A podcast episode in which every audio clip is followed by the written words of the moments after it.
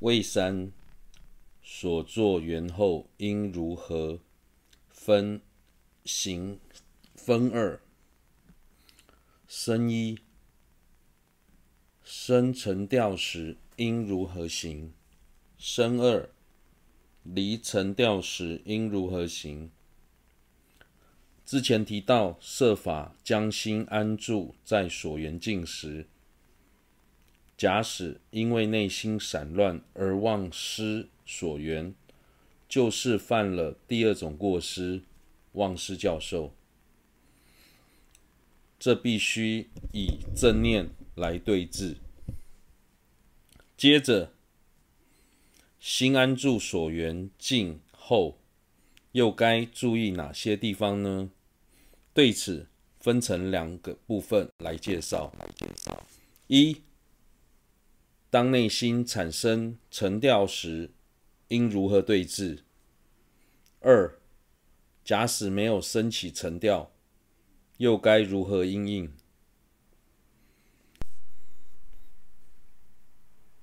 身一。生沉掉时，应如何行分二？有一修不知沉掉之对治，有二知沉掉矣，修不勤断彼之对治。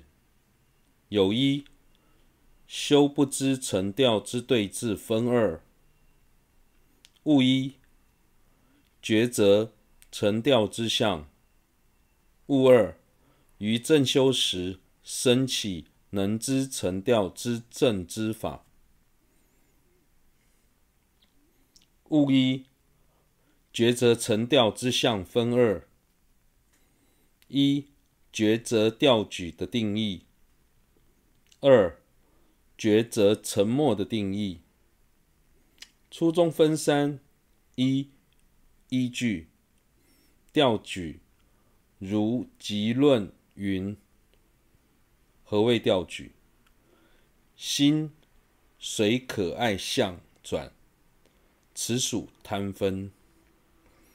心不极静，藏子为业。二、调举的所缘、形象和作用，三者的差别。此中有三：一。”随缘乐意可爱之境。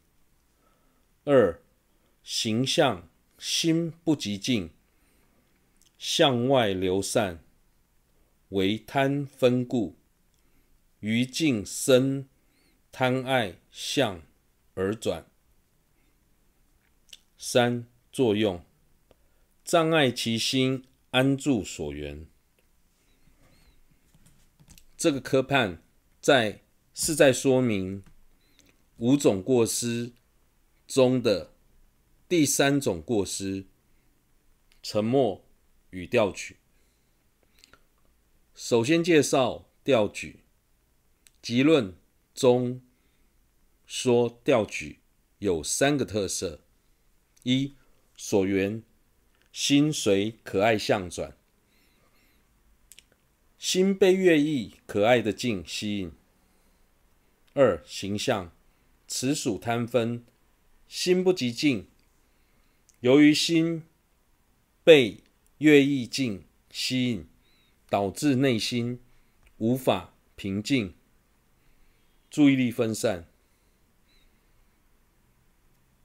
并对过往贪爱的境产生好奇与贪相似。三、作用。障止为业，调举会障碍心安住在所缘境上。虽然调举跟贪的所缘都是越狱境，对境后的反应也很类似，但由于两者是不同的心所，所以还是有些差别。贪是在面对美好的事物时，被对境吸引而难以从中抽离的一种心态。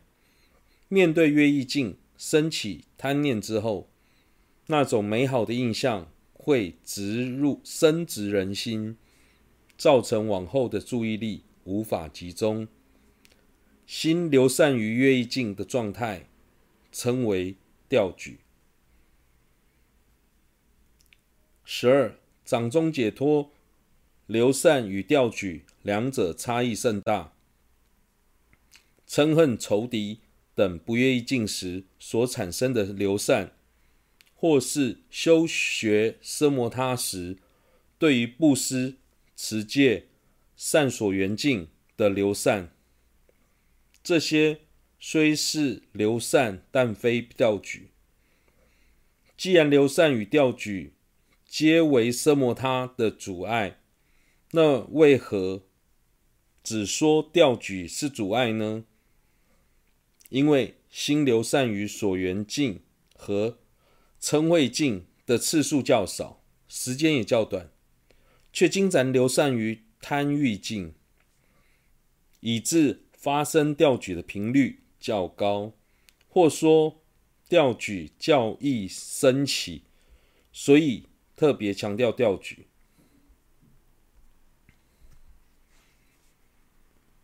三。如何调举？如何障碍心安住在所缘上？心住所缘时，由贪色身等之调举，令心无法自主，与彼等境牵引其心，使其散乱。如灿善云：“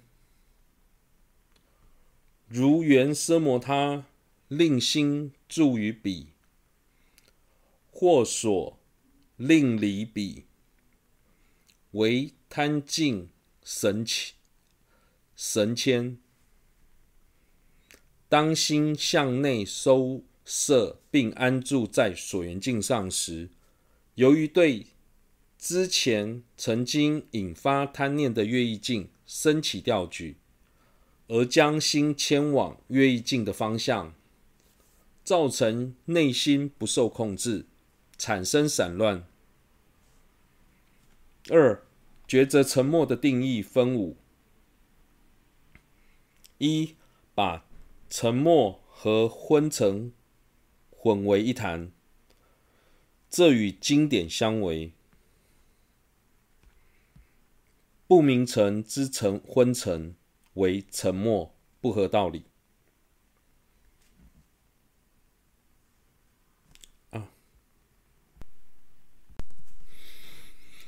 沉默，诸一文中意义退没。于此，有人承许安住于境，不散于处，心不明澄之昏沉为沉默，不合道理。因于修次中篇与解深密经中说昏沉生沉默，即论。虽于说随烦恼之散乱时，论即沉默；然于彼处所说善乱亦有善性，故非定为烦恼之相。有些论师将范围中放文中“沉默”一词翻译成“退没”。但实际上内涵是相同的。由于多数经论中并未将沉默的定义清楚，所以许多人容易对此产生误解，甚至将细分的沉默与三摩地相提并论，造成修三摩地严时严重的障碍。最常见的是将沉默与昏沉混为一谈。心安住于所缘时，虽然虽能保持专注，但心昏昏昧未清不清的状态就是沉默。这种论述并并不合理，因为在修次中篇及解释密经中都曾提到从昏沉而生沉默，可见两者之间有因果关系。所以不能画成等号。再者，集论中在介绍二十种随烦恼时，将沉默解释为内在的散乱，并且提到这种散乱也包含了善法。由此可知，沉默也有善法，所以不完全是烦恼。至于昏沉，只有无忌跟不善两种，而昏沉一定是烦恼，因此两者并不相同。